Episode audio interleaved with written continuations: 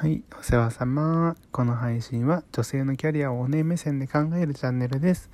というわけで今日は、えっ、と、昨日ね、あの、ノムさん、おうちインフルエンサー、インスタグラマーのですね、あの、ノムさんと対談させてもらって、コラボ配信をしてですね、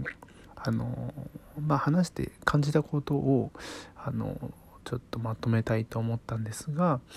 えっと、ノムさんすっごい積極的だなと思ってあの主体性というかですねその辺なんですよね。結局、えー主体性っていうのはま言葉の意味としてはその自分の意思判断に基づいてあの行動するっていうことなんですよね。だからやろうと思ってそれを行動に起こすっていうのはまあ主体性の本来の意味なのでやろうと思ってもその通りにできる人ってのは結構現実少ないと思うんですよ。まあそれはそうですよね。あのみんなこう事情があるし、まあ、他の要素全然第三者のなんか意見だったりとか行動だったりとか環境だったりとかいろんな社会が邪魔してきたりとかするわけですよ。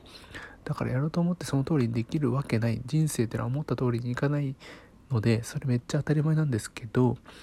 ただ自分で自分の人生をコントロールする気があるかどうかっていうところがすごく見られていて実は。これによって